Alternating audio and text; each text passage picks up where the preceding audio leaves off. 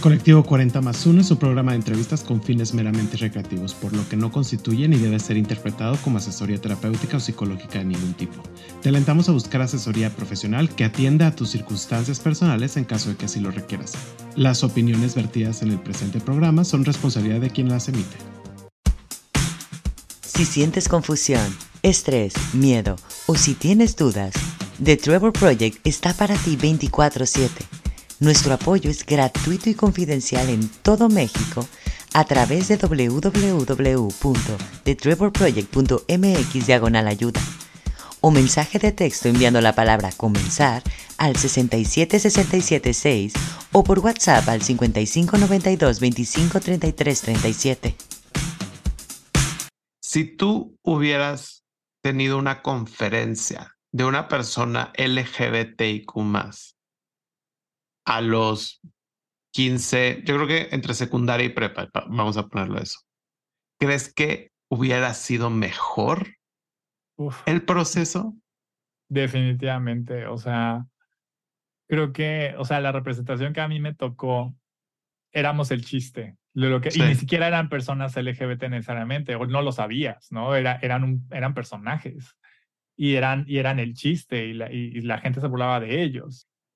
Y entonces, el ver a alguien que, que se sintiera real, que fuera alguien un poco más tangible, que, que, nos contara su trabajo, que no tendría que ser lo más emocionante, ¿no? O sea, lo que fuese, ¿no? Pero que no sean la burla, que, que, que veamos ejemplos con dignidad, pues. Y la dignidad es inherente, creo, pero también puedes dignificar a la otra persona puedes respetarla o no, puedes elevarla o no. Y creo que de haber visto ejemplos diferentes, mi proceso hubiera sido mejor. Hubiera, hubiera yo podido, me hubiera sentido al menos menos solo. Sí. Al menos. ¿no? Yo creo que sí. Entonces, y eso, de ahí va la campaña, porque entonces nos dimos cuenta que Billy, al igual que muchos otros jóvenes que habían muerto por suicidio, la soledad era un factor. El suicidio es multifactorial, no puedes atribuirlo todo a un solo tema, ¿no? Pueden haber factores que influyan más que otros. Y la soledad, en, el caso de personas LGBTQ es un factor muy fuerte, ¿no? Sí. Entonces, eh, la idea de Dan era, voy a hacer un video, ¿no? Él y su pareja, eh, Terry Miller, de contemos nuestra historia, ¿no? Y, y, pues de lo que me acuerdo es de que tuvieron que repetirlo como tres, cuatro veces, porque el video terminaba siendo, él bromeaba así de, creo que quien vea este video, va, si no estaba suicida, lo va a hacer, ¿no? Como que no le encontraba el punto. Y al final quedó un video que se hizo viral, eh, en donde ambos cuentan sus historias, pero al final no solamente es como cómo superaron lo difícil, sino también todo lo bonito, toda la parte de cómo se encontraron, cómo se conocieron, cómo encontraron a su comunidad, cómo se dedican a lo que aman, toda esa parte de qué va después de vivieron felices por siempre, ¿no? ¿Qué, qué, qué va después, ¿no? Y ese video se hizo viral y la idea era, pues, a, ver de, de, la misma audiencia de Dan, cuánta gente se avienta a contar su historia y si juntamos 200, 300 videos, ya con eso, ¿no? Se hizo viral. O sea, ah, subimos eso al, al, canal de YouTube que se abrió y pues eh, gente de todos lados del, de, todo, el mundo y de, y de, todos los tipos de vivencia, figuras públicas. Eh, a las pocas semanas, el entonces presidente Barack Obama de los Estados Unidos eh, se sumó a la campaña, ¿no? Con un mensaje de, de él decía, pues no soy LGBT, pero yo sé lo que se siente que te ataquen por algo que no puedes cambiar y que no deberías, ¿no? Y no hay nada malo contigo. ¿Ok? en ese entonces el, el, la figura política más poderosa del mundo te diga esto y al poco tiempo salió a, favor del matrimonio igualitario en Estados Unidos. Entonces, fue un momento revolucionario culturalmente en, en, en, Norteamérica en particular y fue así que pues me tocó a mí, yo siendo el becario, orquestar muchas cosas que la gente más grande que yo en ese entonces no sabía qué hacer, ¿no? Este, entonces se, nos hizo viral la campaña y de ahí en fuera fue ayudar a, llevar este mensaje a otros países, ¿no? Y ahorita, actualmente estamos en 20, 20 países distintos con filiales oficiales, pero pues con acceso a Internet, ¿no? A no ser de que vivas en China, ¿no? Pues hay, hay como este acercamiento por lo digital, aunque sea. Claro. ¿Y qué se sintió formar parte y colaborar en un bestseller del New York Times? Cada vez que lo recuerdo fue así de, wow, porque antes de que se hiciera viral la campaña, se sube el, video de Dan y, Terry Miller. Y pues siendo una de las personas cercanas del equipo de Dan, pues dije, ah, pues voy a aprovechar, ¿no? Yo ya había salido del closet vía Skype con mi familia unos meses antes y, dije, ay, pues ahora sí que puedo aprovechar que, pues, para quien lo vea, ¿no? Este public announcement, ¿no? Y e, hice dos videos, uno en inglés y uno en español. Y eso hizo que, pues, me invitaran a que los hiciera ensayo, porque mis videos fueron los primeros hechos fuera de Estados Unidos, por estar en Canadá. Y el video en español primero en otro idioma que no fuera inglés. Entonces, los hago ensayos y los publican en el libro de It Gets Better, en donde pues vienen los ensayos de Barack Obama, Ellen DeGeneres, eh, Chas Bono, eh, yo así de sí, este, eh, un, grado de separación menos con Cher. Ah. Y, mucha gente que es figura pública y mucha gente de a pie como yo que pues con historias muy diferentes, ¿no? Y, y ahora sí que como que había un abanico muy amplio de historias por escrito y la dinámica era como eh, compra el libro y lo donamos, o sea, aparte si quieres que tu copia te llegue a ti, te, llega a ti, pero también por, en la compra de una copia se regala una a una biblioteca pública en, donde tú quieras o una biblioteca escolar, ¿no? Entonces también una manera de yo quiero que en, Estados Unidos, ¿no? Viviendo allá, yo quiero que le llegue a tu biblioteca este libro, ¿no? Entonces fue una campaña muy bonita y se hizo un bestseller rápidamente porque la campaña estaba en su boom. ¿no? Y pues eso me hizo también involucrarme en, en public speaking porque a la hora de quién está en Vancouver para presentar el libro, para hablar de esto en alguna librería, iba yo, ¿no? Entonces, eso también me hizo ah, en sus inicios ser vocero de, de la campaña, del mensaje y, y, de, hablar de por qué es importante hablar con jóvenes, ¿no? Y ahora la, la, campaña ha evolucionado a, pues no solamente es hablar con jóvenes, sino es más bien elevar sus voces, porque ya están muchísimo más conscientes, más organizados, más, eh, sabes, conscientes de su, de su propia identidad y, y, cuerpos y derechos y todo, que están cambiando sus propias escuelas para el bien, ¿no? Están involucradas en otras causas más allá de lo LGBT, en el cambio climático, en, justicia social, etcétera. Entonces, ya, ya no es esta mirada adultocentrista, ¿no? De, de, a ver, yo, a ver, ven para acá y te voy a enseñar. No, estamos aprendiendo de generaciones que vienen, la chaviza ahora sí que viene muy revolucionada. Sí, Pero esto lo venimos haciendo desde 2010. Claro. Oye, y presentaste el libro en México cuando salió la versión en español. No sé si existe una versión en español. No, fíjate que no. Eh, hubo siempre temas de derechos de autor, ¿no? los permisos y todo. Nunca hubo como un proyecto que despegara para hacer la versión en español, aunque en el, en el libro vienen varias testimoniales en español. Y desde It Gets Better México tuvimos disponible el libro en México para, para recaudar fondos. Eh, y lo habré presentado un par de veces eh, en 2014, 2015, pero, pero no, la intención siempre ha sido, y es un proyecto que está en, la, en el archivero, ¿no? Así como eh, pendiente de, en cuanto consigamos el recurso, pues de todas las historias que hemos contado, ahora hacer la versión de It Gets Better México. Claro. ¿No? Y de historias de gente LGBTQ más mexicana. Sí. Porque ahora mencionando el tema de México, decías, que veniste acá y pues te, regresaste a México, más bien dicho. Y tocando el tema de México, me voy a enfocar a esta parte ya activista ya en tu propio país. Entonces, uno es profeta en su propia tierra, esa es una. Y la otra es, ¿cuáles son los retos que enfrentan las organizaciones civiles de la comunidad LGBTIQ? Ay, wow. Este. Profeta en mi propia tierra. Muy buena pregunta porque cuando regreso a México, mi primer acercamiento con el activismo acá, en Ciudad de México, fue meterme a, la marcha del orgullo de la Ciudad de México. O error. o error. O sea, si ahorita la gente que nos escucha, si tú, eh, Gerardo, eh, estás, seguramente has visto conversaciones alrededor de los comités actuales. Claro. Em, es un relajo, ¿no? Y, y bueno, en mi experiencia eh, anteriormente en, Canadá, en Vancouver, participé en la como voluntario en, en Vancouver Pride. Entonces tengo una idea muy canadiense de cómo se organizan esos eventos, que para nada aplica a México ni tendría por qué aplicar.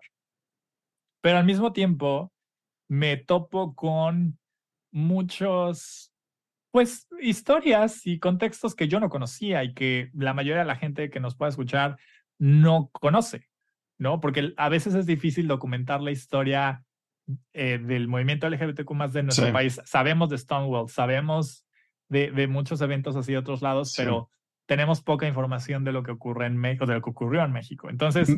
Hay un libro que se llama México, eh, México se escribe con J, si, mal, No, si mal no recuerdo, que más o menos agarra ciertas cosas que ya se quedó un poco anticuado en mi punto de vista y hay muchos sesgos en ese libro. Lo dijiste tú, no yo. Sí, totalmente, sí, Pero totalmente. Justo le decía a mi pareja, eh, estaba hablando con mi pareja justo de ese libro, nada más para decir, le decía, es que no sé seguirlo leyendo porque es que no, pero me dijo un punto muy, muy importante. Creo que lo tienes que leer y lo tienes que acabar porque tienes que saber el contexto de todo lo que pasó y cómo ha evolucionado en México ese libro. Perdón, eso fue como un comercial, un comercial ahí. No, pero es, o sea, ese libro no está disponible eh, tan fácil en, en, México. O sea, no, no es de que no haya, pero los contados esfuerzos para eh, documentar nuestra historia en México del movimiento LGBTQ son muy pocos. Para lo que, para, toda la riqueza que hay, y no solamente de Ciudad de México, de todos los estados. Cada estado tiene una historia muy particular. Entonces, me topo con eso y sin conocer y, de repente por llegar con un grupo ya estás en contra de otro y hay conflictos políticos y hay muchos intereses alrededor de la marcha. Y mi intención simplemente fue como pues, en esta encomienda de contar historias, de contar historias de la comunidad LGBTQ+, y qué mejor de ayudar a documentar esa historia a través de videos testimoniales de de, todas las personas pioneras de nuestro movimiento.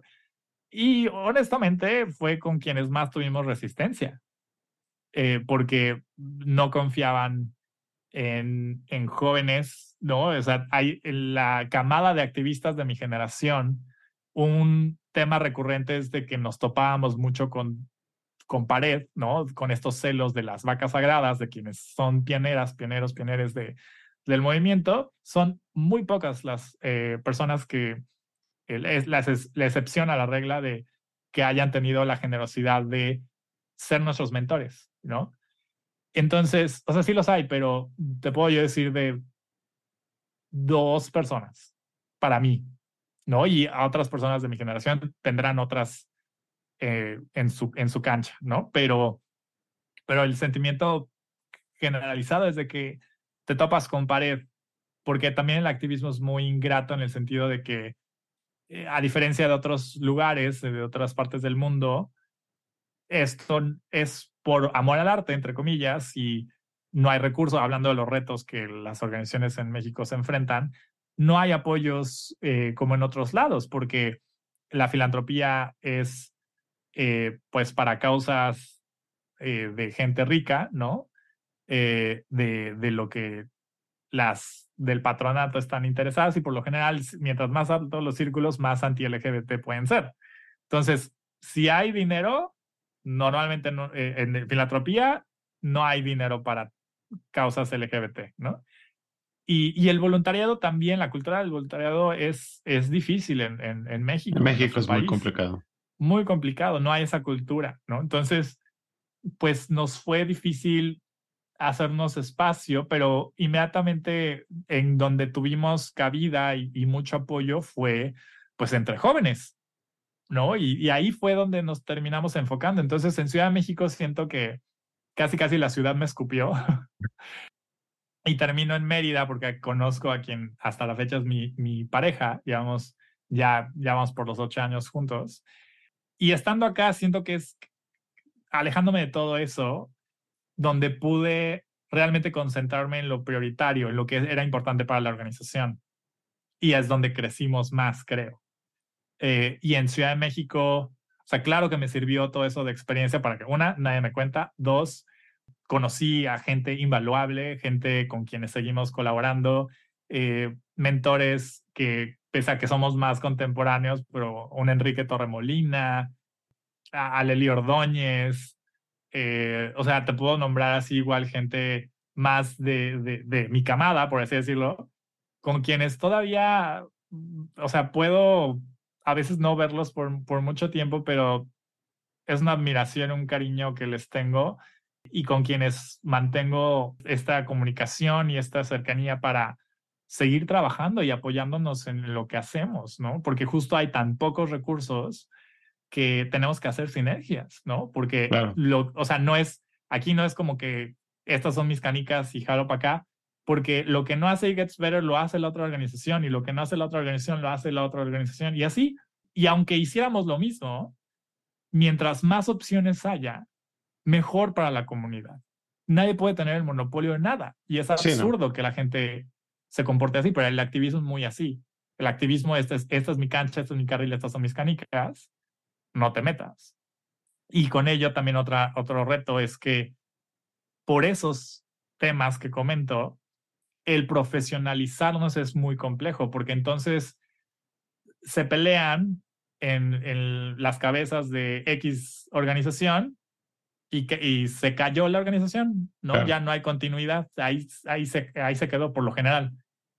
Y, y toda esa memoria institucional ¿no? Lo que se pudo haber documentado, lo que se hizo de los programas, los proyectos, se perdió, ¿no? Entonces, cuando agarran y quieren empezar cada quien por su lado, casi desde cero tienen que arrancar. Entonces, apenas creo hay esta conciencia de, de pues pasa la batuta, ¿no? Ya cuando, o sea, nadie se tiene que eternizar en, en, en, la dirección ejecutiva. Por eso, o sea, yo, yo estuve siete años frente a la filial de México y dije, no, o sea, creo que yo ya di lo que tenía que dar para la filial. Pero estuviste siete años, o sea, ¿no la pudiste dar antes? ¿O no veías que había alguien preparado? O sea, ¿cómo fue en ese sentido? Porque también siete años puedes decir, ay, es que, o sea, en otros contextos hay organizaciones que su fundador, su fundadora o su fundadore lleva una dos décadas ahí, ¿no? Sí. Y, sí, yo creo que fue una combinación de cosas, porque por un lado, las filiales, o sea, la gente asumirá de que E Gets Better Estados Unidos nos fondea, no es cierto. Nos puede dar ciertos recursos para algunos proyectos, pero la operación, pagar nóminas y todo eso, cada quien, cada filial la resuelve. Entonces, eso complica tu, tu operatividad, porque entonces recauda, junta para que pagues todo, nóminas y programas, y normalmente una regla de oro en, en, las ONGs es que por cada peso que pongas en operaciones, tres tienen que ir a programas para que realmente se sienta que no eres, que no estás, sabes, como sacando eh, provecho. provecho o negocio de, o sea, eres una ONG, ¿no? Sin fines de lucro. Entonces, mantener ese rango es complejo cuando las necesidades son muchas eh, y todo es caro, todo cuesta y tienes que dignificar, hablando hace rato de dignificar a la gente con su trabajo. Con su trabajo, sí, porque también están aportando algo. Claro, entonces mm, por mucho tiempo fue levantar la organización, cubrir las necesidades operativas con voluntariado, cuidando de que estuviera lo más balanceado posible, de que no se le exigiera demasiado a una sola persona, o sea, que fuera como un, una labor como de hormiguero, ¿no? De, de, colonia de, de, abejas, ¿no? Pero al final de cuentas llega el punto en donde ya llega un proyecto grande y ahora sí necesitas a alguien que esté más de medio tiempo, tiempo completo. Y eso tardó, o sea, también cuando, una, cuando yo quedé con la dirección ejecutiva a los 24 años, ¿qué carajo sabes a los 24 años? 24 años no, pero, todos los pero tú también tú piensas a los 24 años que lo sabes todo y que estás ah, con toda la energía del mundo.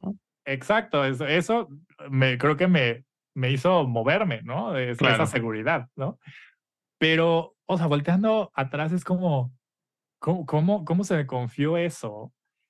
Y, por eso, o sea, también a, la hora de no saber cómo operar, de que tienes que aprender en el camino, apoyarte en, en mentores que vas a encontrar en el camino y profesionalizarte, eso me tomó tiempo. Y al mismo tiempo de que pues llego joven, digo, ah, pues, o sea, sí la idea siempre lo platicaba de hay que pasar la batuta en algún momento. Pero tenía, sentía yo que tenía que llegar a este primer nivel donde tengamos como la capacidad de contratar gente para entonces ya empezar un plan de transición y hacerlo eventualmente. Y eso... Institucionalizar en cierta forma.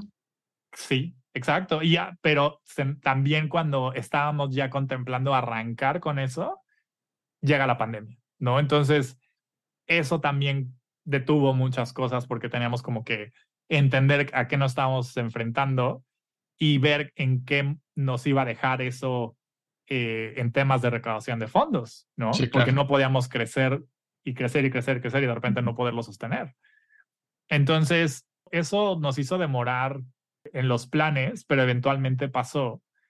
Y ese ejercicio de tanto como las personas que estamos al frente, como las mismas organizaciones, la visión tiene que ser cómo le haces para que tú no seas necesario en la posición donde estás, o sea, siendo directivo.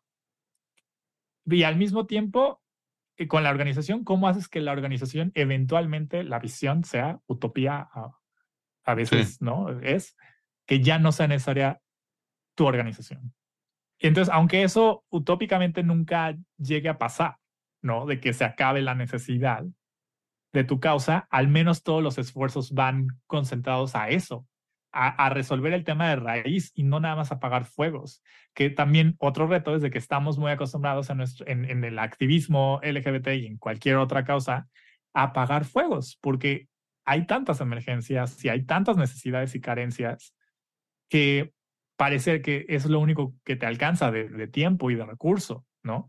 Entonces, esa visión es complicada en un contexto como el mexicano, ¿no? De, de, de mucha precariedad de recursos, de muchas necesidades, de mucha corrupción. Y pues bueno, también, o sea, pues quién está en la cabeza y si tiene o no es, esta, esta visión de, de pasar la batuta, ¿no? Que es lo más sano. Totalmente.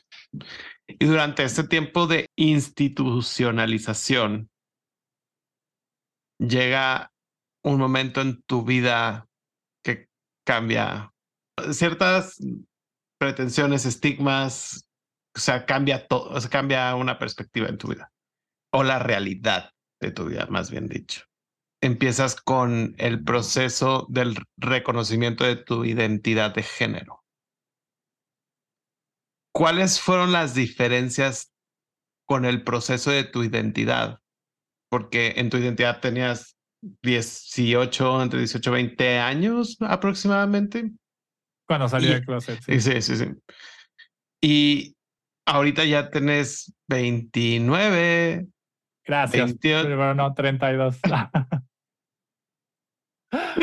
Lo peor es que somos de la misma edad. Misma edad, de la misma edad. Mismo, mismo mes. No, sí. E, eres 29. ¿Eres, ¿Eres de noviembre? Yo soy de diciembre. Yo soy de noviembre 24, del 90. Del 90, exacto. Sí. Por eso. y yo. Bueno, a tus 30, así que. y yo, no, estás mal. a tus 30, pues, cuando, bueno, yo, yo tan profesional, yo ya está en mi momento Barbara Walters aquí haciendo la pregunta. Eh, pero volviendo, ¿cuáles fueron las diferencias de ese proceso de tu identidad? Y también quitando, pues como que todo lo que tenías en contra también en, la edad. Eh, estás en el momento de la hormona y estás en el momento de que, estás en el proceso de tu identificación de orientación sexual. diferente ahora a tus treintas en tu identidad de género. Entonces, ¿cuáles fueron esas diferencias en el proceso? Y adicionalmente, ¿cuál, ¿cuál fueron las cosas que más valoraste durante este tiempo? Wow, eh, creo, fíjate que la primera gran diferencia que me viene a la mente es que, para empezar, el lenguaje que yo tenía en ese entonces para entender lo que, se, lo que conocíamos o podíamos nombrar en esa época, no es de que gente no binaria no existiéramos antes, pero no, no nos autonombrábamos como tal. Siempre pasa, ¿no? De que se nos asigna una etiqueta, por lo general no empieza desde nuestra comunidad. Héteros nos, nos dicen que somos homosexuales, ¿no? Que somos gays. Gente gay, lesbiana, asignan la, la, la, etiqueta de que eres trans, ¿no? O sea, como que siempre hay un, un agente externo que te asigna una etiqueta y, viene todo un proceso de reapropiación. La gente bisexual te diría lo mismo, ¿no? Se, se, nos asignó una etiqueta con una definición muy limitada y tuvo que haber un como un consenso nuevo de la misma comunidad bisexual de, de sociedad civil para llegar a una nueva una nueva definición y a, auto autodescripción, ¿no?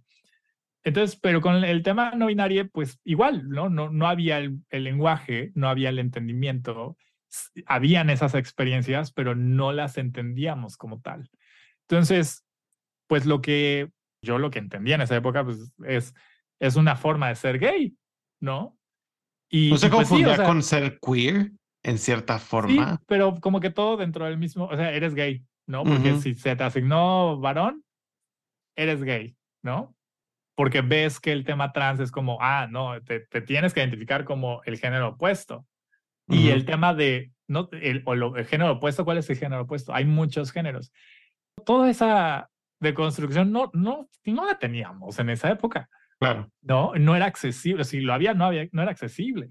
Pero además, yo comentaba hace rato que en mi proceso de salir del closet eh, y en lo que escribí en este ensayo del, del libro de Gets Better, hablaba de que eh, yo había decidido de adolescente que si alguna vez iba yo a salir del closet, iba a ser porque alguien valía la pena, ¿no? Porque estoy en una relación y valdría la pena compartirlo con mi gente y defender mi relación. O sea, así lo veía, como que tenía que defender a, a, alguien más, ¿no?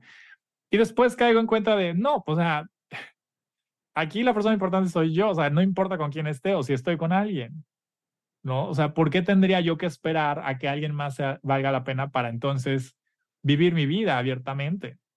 ¿No? Pero esos 20 me fueron cayendo después. Y ahora, de que llevo poco más de un año abiertamente como una persona no binaria, ahí la diferencia es justo que de todas las experiencias que desde niña, desde que tengo memoria, voy identificando experiencias, momentos, eh, vivencias de esto es identitario, esto no tiene que ver con que si soy gay o que si me atracciones hacia gente más masculina, ¿no? Porque eso también es un, un, espectro amplio, ¿no? Eso para mí incluye hombres trans, eso, o sea, incluso hasta mujeres muy masculinas. O sea, como que es, ya no es una categoría tan cuadrada, ¿sabes? Entonces, muchas de estas experiencias de bullying, incluso en la primaria, estaban relacionadas porque mi expresión de género no era convencional y, y, era vista como femenina. Claro. Entonces, o sea, con lo que se podría asimilar más fácil por esta misma falta de educación que se tenía en esos hace 25 años más o menos, entre 25. Podemos ya no hacer matemáticas. Eh, no, no. Pero sí, o sea, pero eso fue hace como 20 años. Perdón. Sí. No, o sea, hace 20 años no había la información que tenemos ahorita. Por ejemplo. Totalmente. Entonces, eso, el, el, ir identificando y darme cuenta que eso tenía que ver más con mi identidad que con mi orientación. Lo iba poco a poco viendo. Sí. Pero como que en el momento en el que salgo del closet me involucro en temas de activismo, estoy en la universidad, estoy trabajando al mismo tiempo, estoy en otro país, estoy explorando mi sexualidad, estoy teniendo relaciones eh, afectivas exitosas y otras no tanto. Eh, estoy como hámster en ruedita, que, que cada una de estas experiencias, cosas que me hacían ruido, yo decía, bueno, esto luego lo veo, o sea, déjame, lo pongo en mi corcho, ¿no? Aquí. En el archivero. Exacto. Yo lo visualizo más como un corcho, ¿no? Una pizarra de, de corcho de vas poniendo así pins, ¿no? Eh, con recortes y así. Entonces, los vas poniendo y de repente el año pasado, que tras la pandemia, que eso también como que nos, creo que a, toda la gente nos, nos empujó a, a afrontar muchas cosas para venir. A reconocer también, a redescubrir. Yo creo que fue. Exacto.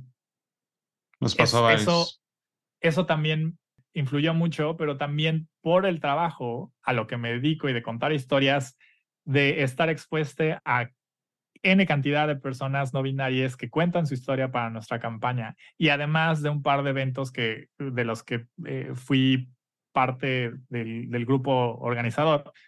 O sea, por ejemplo, el mayo del año pasado, eh, la Conferencia Mundial de la ILGA, que es una federación de, de, una organización que es una federación de ONGs LGBT de todo el mundo, Igat fue coanfitrión del evento de la Conferencia Mundial que fue en Los Ángeles y habían arriba, de 600 personas activistas de todo el mundo. Y la cantidad de gente no binaria de todo tipo de backgrounds, de todo tipo de experiencias, expresiones, corporalidades, fue impresionante. Y fue confrontarme conmigo mismo también. Y ya de, porque entonces escucho experiencias como con Dan Savage y su libro, experiencias con las que me identifico y digo, ah, sí es cierto, yo también viví esto, también me pasó esto, también me siento así. Y entonces volteo a ver mi corcho mental y lo veo tapizado de pins que había ignorado conscientemente, toda tu vida. conscientemente toda mi vida. Entonces fue la catarsis, fue el enfrentarme a todo eso. O sea, también parte de las frustraciones, esto lo comenté con en un en vivo que hice con Dani Villegas, que es director de E Gets Better Colombia, que ella en, en, un evento que organizamos en 2019 en Nueva York de nuestra conferencia, de nuestra cumbre global de E Gets Better con filiales, ella tuvo esa, esa catarsis en, en ese evento y yo lo vine a tener tres años después. Entonces tuvimos esa conversación en un en vivo desde las cuentas de Better México e Better Colombia y hablábamos de que también sentíamos una frustración de, híjole, ¿por qué nos tomó tanto tiempo llegar a esta conclusión? A, o sea, pensando en que tenemos redes de apoyo increíbles. Sí, claro. Eh, el trabajo que tenemos no nos van a discriminar por, por a lo que nos dedicamos en nuestra chamba, ¿no? Nuestras parejas, cero broncas. Entonces, como, ¿cuáles eran los miedos? ¿no? Y, volvernos a sentir como, como adolescentes con las mismas inseguridades fue, fue muy frustrante, ¿no? Y decir... El ¿No serían tus fobias internas en cierta forma por también? Supuesto, por supuesto, el, el decir, eh, una, ¿no? Una de las cosas que estaba ahí muy eh, presente, muy consciente, era, pues es que no soy no binaria porque no me veo no binaria. ¿Qué es no verse no binaria? No es, es o sea, como es, esas ideas también es como de dónde las jalé. No le debes ser andrógine a nadie, no le debes una, tu expresión de género a nadie, ¿no? Por eso lo vine a entender hasta mucho después. Pero entonces era, era esa, toda esa catarsis y, esa, y el ir jalando el hilo, ¿no? De, de todas las cosas que había dejado pendientes. Que el año pasado fue que tuve pues ya este, este proceso y, decir, bueno, sí, sí lo soy. Y, y, además es como, y ahí no acaba, o sea, así como cuando se sale del closet como gay, lesbiana, bi, lo que sea, ahí no acaba el, el tema, e, empieza Empiezas. otro proceso. ¿No? No, y siempre estás redescubriéndote constantemente, independientemente de tu expresión de género o tu identidad, o sea, tu orientación sexual. Por supuesto. Entonces, eso, eso creo que fue la, eh, la gran diferencia entre esos, dos procesos, ¿no? El, el, el por un lado, sentir que de este lado, conciliarme con la idea de que pues no fue tiempo perdido, pero sí sientes que, que perdiste tiempo, ¿no? Claro. Y al mismo tiempo que hoy en día pues ya tenemos un mejor entendimiento de nuestras identidades, de, un lenguaje que nos ayuda a nombrarnos que antes no, no lo teníamos o no era accesible, no lo conocíamos. Sí. ¿no? Entonces, eso creo que fue la, la gran diferencia, pero eh, la verdad, en ambos casos, soy una persona muy afortunada, ¿no? Por la red de apoyo, que los conflictos eran más internos, eran más míos que, que, de otra gente, afortunadamente, ¿no? Que, que no es el caso de muchas personas. Y esos conflictos internos tienen mucho que ver con este bagaje cultural, religioso que hablábamos hace rato. Es darme cuenta que, que tanto también sigo arrastrando de eso, la idea de, de, de que, o sea, siendo no binaria, hay muchas cosas que quieres explorar porque te encajan, te, te, ponen en una etiqueta, en una, en una zona en donde no te puedes salir de ahí, ¿no? Es que hay, gente que las etiquetas lo, lo, se crean, hay esta teoría de que las etiquetas se crean para relacionar o poder asimilar ciertos conceptos y que la gente pueda entenderlo más fácil. Totalmente, y creo que son muy necesarias las etiquetas. O sea, no lo, no, no, lo digo en el mal sentido de la palabra, ya sabes, sino... No, no, no, pero es, es, siempre es un debate porque yo, yo digo que las etiquetas nos ayudan a nombrar las necesidades que nuestras comunidades tienen para que haya un reconocimiento del Estado, pero no tendría por qué limitarnos en nuestras vivencias, porque hoy tú te identificas como cis y al rato te vas a dar cuenta que no lo eres. Y está bien, ¿no? Eh, es, es un autodescubrimiento, no es que cambies, es, es autodescubrirte, ¿no? La esencia ahí siempre ha estado, simplemente que ahora hay un mayor, un mejor entendimiento de la sexualidad y de las identidades. Entonces, también yo creo que la parte religiosa, estas culpas que uno va arrastrando, si no las atiendes, te van a seguir carcomiendo, incluso aunque no lo notes, ¿no? Y, y tienes que confrontar eso, cuestionarlo constantemente para que veas si realmente estás viviendo tu vida en función de, quién eres realmente o, pese a tus miedos o estás reaccionando a tus miedos. Entonces, cosas tan sencillas como, eh, pues sí, la ropa no tiene género. Ajá, aviéntate, sal con un vestido en eh, Coatzacoalcos, Veracruz, siendo una persona visiblemente masculina, ¿no? Sí. Entonces, eh, eh, ser visible y, y, habitar este mundo sexista es a veces un privilegio. Ser visible a veces es un privilegio, una arma de doble filo, pero a fin de cuentas tienes que reconocer cuáles son tus espacios en donde te sientes más seguro, ¿no? Con quienes te sientes seguro expresándote como te quieras expresar.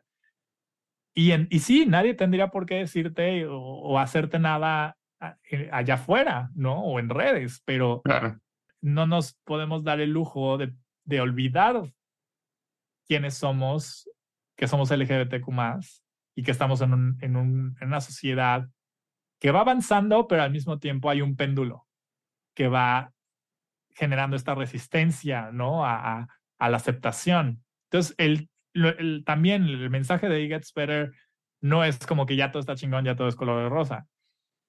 La, el mensaje es, las cosas mejoran, sí, pero eso es gracias a que hay mucha gente que está trabajando allá afuera para que eso ocurra, pese a todos los retos, y también porque tú te haces más fuerte, porque tú encuentras tu red de apoyo, porque tú creas tus propios espacios, generas eh, tu propia familia electa, ¿no? Y, vas justo fortaleciéndote, ¿no? Y entendiéndote mejor. Por, eso todo mejora, ¿no? Pero e, eso, eso igual no es un mensaje sordo a todos los retos que existen y más en un país tan complejo y violento como lo es México, ¿no? Entonces, eh, creo que también parte de lo que hacemos es eh, no solamente contar historias, pero también acercar a la gente que necesite el apoyo que, que, que requiera. Que, necesite. en su estado, en su ciudad, o sea, porque sí hay organizaciones en todo el país que, que está trabajando para que todo mejore, pero a veces es muy difícil encontrarles, a veces no tienen la capacidad o los recursos para dar el apoyo, el acompañamiento que, que, que quisieran para pagar dar. Una, para pagar una pauta en redes sociales. Hay veces que ni siquiera tienes el dinero. Exacto. Entonces, es creo que un tema, o sea, por eso es It Gets Better Project, proyecto, proyecto, porque esto es, eh, va progresando, ¿no? Estamos trabajando para que el, el trabajo no, no termina, claro. ¿no? Entonces, eh, pues aquí, aquí está mi vocación y, y aquí es donde me he encontrado en ambos momentos de estas dos salidas del closet. Y Gets Better ha sido este hilo conductor en, en mi vida, en este proceso de autodescubrimiento. ¿Cómo podemos ayudar a la inclusión a la comunidad no binaria? Para empezar, creo que sean quienes sean, yo lo que he visto en redes y de muchas otras personas no binarias y de lo que yo he visto, yo lo que he vivido también en, en este último año, particularmente siendo visible como no binaria, es que es, es contraproducente el esfuerzo que se quiera hacer, aunque sea con buena intención, sin nosotros, sin que haya gente no binaria involucrada en la mesa y, y también eh, cosas tan, tan simples como lo que tú hiciste al inicio, ¿no? De preguntar por los pronombres, ¿no? O sea, eso, eso ya, aunque, aunque no seas una persona no binaria, pero eres una persona cis gay y escuchas que alguien pregunta por pronombres, dices, es una persona aliada o es alguien del sindicato, ¿no? O sea, claro. son señales, ¿no? De que estás en un espacio en donde a lo mejor puedes bajar un poco la guardia. Entonces, ese tipo de cosas en, en tu correo, en la llamada de Zoom, en tus redes sociales, eh, son señales que nos vas a dar para entender que contigo se puede hablar de estos temas o puedo yo decirte, oye, son mis pronombres son estos, claro. ¿no? Pero sobre todo, si, si se busca hacer un cambio en pro de la comunidad no binaria, que lo hagan sin personas no binarias siempre va a ser contraproducente, ¿no? Y, y eso a veces tampoco es garantía, porque como, como todo en la vida, no por ser LGBTQ más, somos expertos en temas LGBT. No, sí, completamente, ¿no? Entonces, o sea, un caso fue lo de el INE y que ahora el INE te permite poner, cambiar la X, no, eh, el, el sexo, el marcador el género, de sexo sí. por X, no, sexo. ¿Es sexo. Y es contraproducente, sí. Porque el sexo, pues no es eso, no, no, no binario es. Para empezar, el marcador X no, no hay como un consenso de la comunidad no binaria. De nuevo, es algo que nos imponen personas que no son no, no binarias y que dicen con esto a ver, creo que les funciona, ¿no? O así los vamos a poder distinguir. Entonces, estoy, no es algo... estoy, a un grado de separación de una, de una persona no binaria, ¿eh? que fue la que pidió el amparo en Guadalajara, si mal no recuerdo, con el INE. O San Luis o algo así. No este... me acuerdo. Pero sí, estoy a un grado de separación de una persona sí. muy cercana a mí, la, le conoce. Son como dos personas que hicieron eso, ¿no? Entonces, ¿qué dices? Bueno, en su identidad, en, para, para ellos eso es suficiente y eso es bueno. No, o sea, ese tipo de medidas se tuvo, se tuvo que trabajar con sociedad civil, de, de agrupaciones de, de, comunidades no binarias, porque la experiencia de una persona no binaria o de dos mm, no, sí, no significa que eso vaya a aplicar al resto, ¿no? Entonces, eso fue el error del INE, de, de, de, no de llevar esos trabajos con sociedad civil que ojo, no, se, es, no es error, es como la perfectibilidad en cierta forma, porque antes era impensable que también fueran a hacer eso en primera instancia. O sea, mínimo, o sea, como que esta es una opinión súper personal y entiendo perfectamente lo, lo, o sea, el, el mensaje y el fondo que se tiene.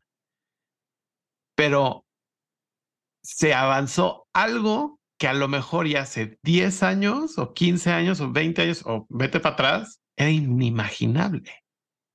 Entonces, como Fíjate que, que cuando primero hay que pasó, también aplaudir eso, esos pequeñitos pasos, aunque estén mal hechos, sí, que no sean de la mejor forma, no, pero pues se pueden mejorar. O sea, mínimo hay un paso. Yo, cuando salió la noticia, creo que mi primera reacción fue de, bueno, al menos la conversación va en la dirección correcta. Pero eh, ya tras va, mm, análisis de, de, esto y de ver el sentir y vivencias de muchas otras personas no binarias, no, no solamente la mía. Sí, sí, sí. Pues mi opinión es de que fue contraproducente y cuando haces algo, aunque sea con la mejor intención, eh, y es contraproducente, nos pones más trabas, porque entonces cambiar esto va a ser más difícil.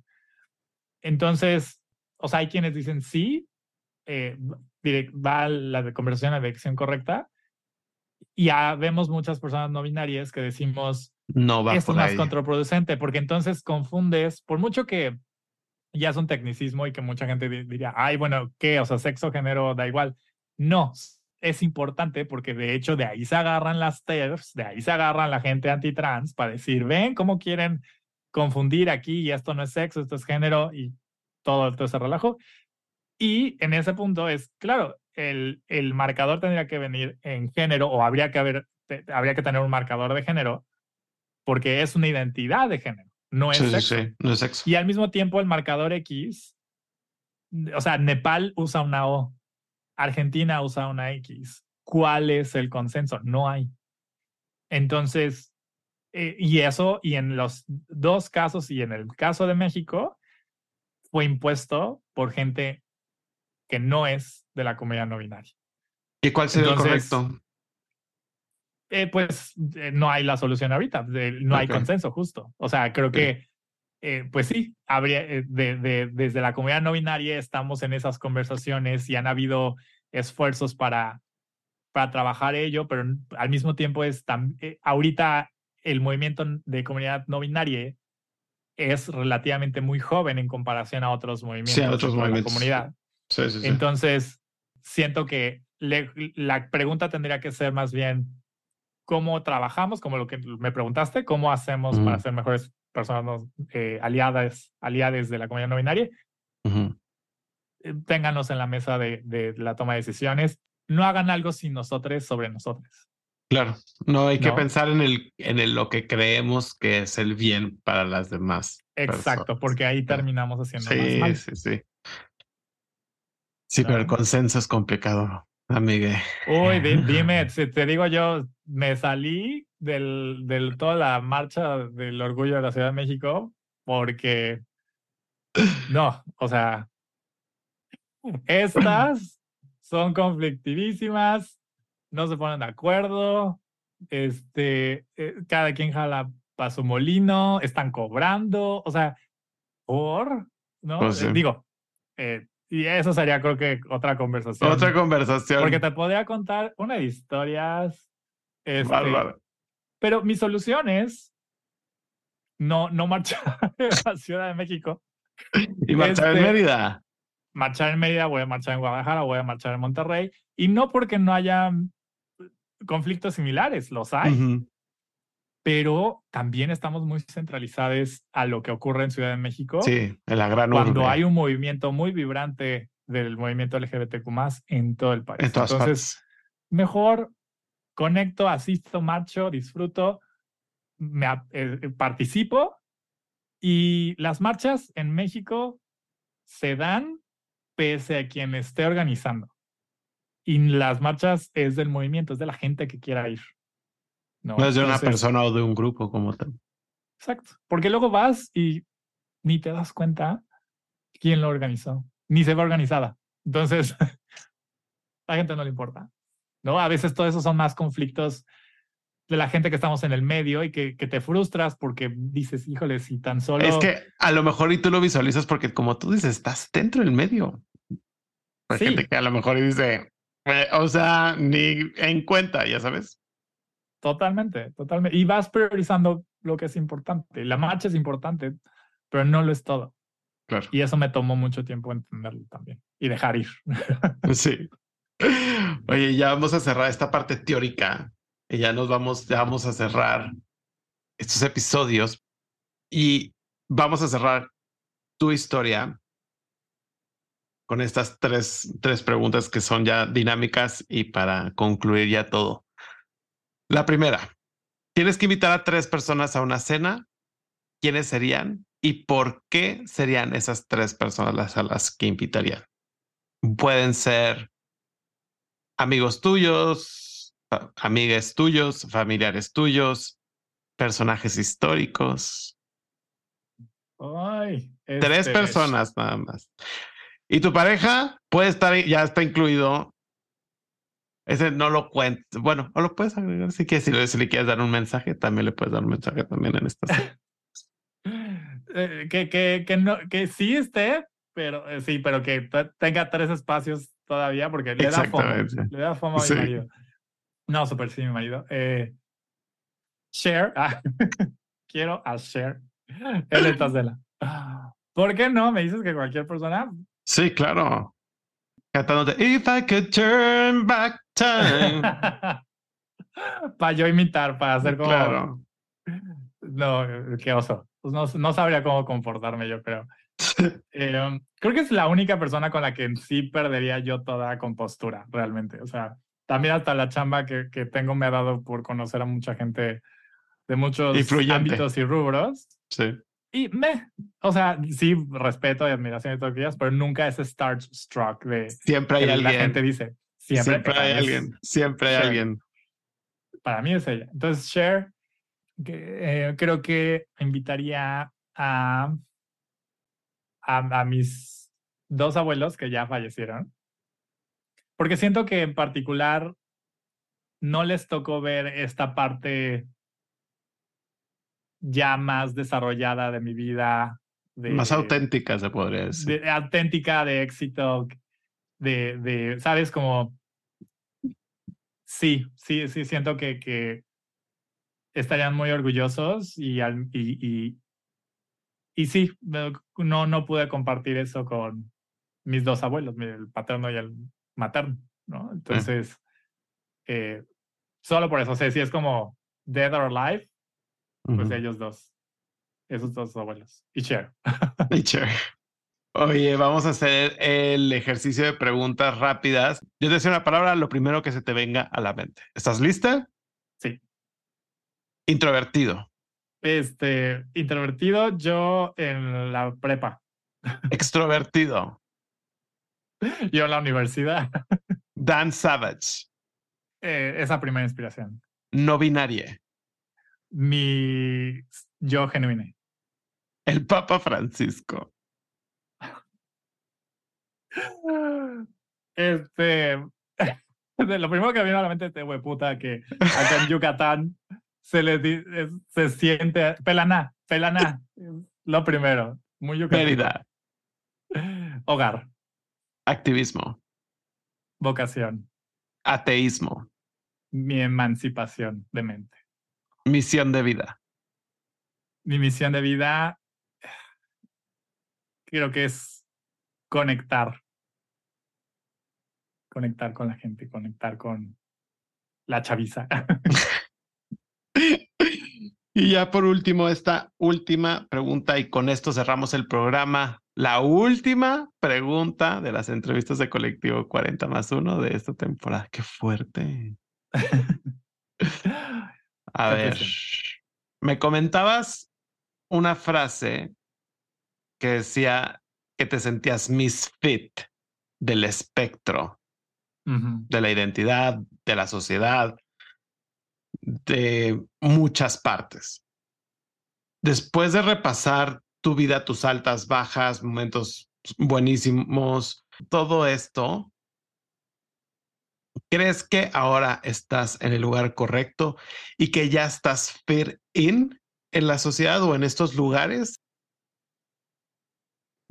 No, eh, porque creo que es un proyecto. O sea, la vida es así. O sea, yo también hasta mi naturaleza de aventura y de viajar y de conocer, también siento que el, el identificarme como no binario es, es también el rechazo a, a estar en, un, en una caja, en una etiqueta. ¿no? O sea, es, es no binario, pero al mismo tiempo es lo que yo quiera, ¿sabes? Porque no, no tengo por qué responder a lo que se espera de mí, de, de mi identidad, de mi expresión. Entonces, es un proyecto. Yo, yo creo que me voy a sentir cada vez más cómodo en mi propia piel, ¿no? En, en mi propia expresión. Pero al mismo tiempo, en este mundo cis, el, lo no binario es antisistema también. El, nadie sabe qué hacer con nosotros, ¿no? Ni el, ni, ni el gobierno, ni nadie. Entonces, ni la misma comunidad en cierto punto. Exacto, entonces es, eh, no creo que yo en lo personal, ¿no? Me sienta como que, ah, ya llegué y aquí me quedo, este es mi lugar. No, al contrario, es como me libera también la idea de pensar que esta misión de conectar y de transitar en esta vida es seguirme autodescubriendo y permitirme ser como, como soy y, lo que signifique en ese momento y tiempo. Y, eso, lejos de espantarme, me espantaba antes, antes de, o sea, antes de pasar por todo este proceso, pero ahora me libera. Ahora me, me siento, como con el tema de la religión, es como antes daba miedo. De, pues, ¿qué hay, de, qué, hay después? Nada. ¿no? O sea, eh, disfruta esta vida, mm, de, ¿para qué te preocupas de algo que ni, te vas, ni vas a saber ¿no? cuando pase? Entonces, ambos temas me hacen vivir en el hoy, en el ahora, en el momento y dejar, es como a mi familia para explicarles de todo esto, tanto en temas de religión como de identidad, les, decía, es que siento que todos estamos como títeres y yo voy cortando poco a poco los hilos que, que me van, me, me limitaban. Que te, te quitan movilidad. Exacto, entonces es ir, seguir cortando esos hilos y no, y hay un chingo, hay muchos hilos que digo que, que, que, todavía hay, que tengo que confrontar, que tengo que dejar atrás, pero esa es la vida, ¿no? Entonces, no, pero eso no es, así como, como con el tema de religión de perdí la fe, no lo digo con pesar, ¿no? No, no, no estoy en el, en, el lugar definitivo, no estoy ya, ya encajé, ya, ya, ya aquí quedó, pero no lo digo con pesar. Pues Alex, sigue cortando esos hilos de ese títere para que puedas correr y volar, como lo estás, estás tratando de hacer ahorita. Muchísimas gracias por venir a 40 más 1. Estoy sumamente agradecido contigo y posiblemente con todas las personas que vinieron a contar sus historias, pero especialmente contigo porque eres una persona que realmente eres vocal de la comunidad, eres, haces cosas increíbles, eh, los artículos, It Gets Better, eh, apoyas a las diferentes organizaciones, no solamente en la Ciudad de México, sino también estas, como dices, hay gente afuera de la Ciudad de México que necesita voz y que necesita ayuda. Yo también te, doy las gracias y ojalá que estos hilos que estás cortando te ayuden a también llegar más lejos. Muchísimas gracias, en verdad. No, gracias a ti, Gerardo, de verdad disfruté mucho esta charla. No, no se sintió es, para nada pesar, porque luego contar tu historia y eso dedicándonos a lo que nos dedicamos acá en sí. Better es complejo y de verdad muchas gracias por la invitación y por hacerme parte de tu programa y pues seguimos, seguimos aquí. Dos horas de programa, ¿eh? Dos horas de tu historia. No, bueno, es que también dime, hola, ¿cómo estás? Y yo puedo seguir como lo de Mere. Y a mí como no se me no, yo también puedo así, no se me para la boca, no soy tan conciso en ciertas cosas, porque me gusta saber más y conocer más para que la demás gente escuche. Y a ustedes, muchísimas gracias por apoyarnos por apoyarme eh, en este episodio, en, esta, en este programa. Lo hago con todo el corazón del mundo. Nos escuchamos próximamente con más historias. No dejen de suscribirse, dar like, calificarnos, porque eso ayuda muchísimo. Eh, muchísimas gracias a las 45 personas, incluido, incluyéndote a ti, Alex. Pero tengo que hacer este mensaje. Muchísimas gracias a todos. En verdad, muchas, muchas, muchas gracias. Eso es Colectivo 40 más 1. Nos escuchamos próximamente. Hasta luego. Si tú o alguien que conoces necesita ayuda o apoyo, el personal capacitado de The Trevor Project en México está listo para brindar ayuda en situaciones de crisis y prevención de suicidio. Los servicios están disponibles las 24 horas del día, los 7 días de la semana a través de su página web www.thetrevorprojectmexico ayuda o bien enviando un mensaje de texto con la palabra comenzar al 67676 o por WhatsApp al 559225 3337.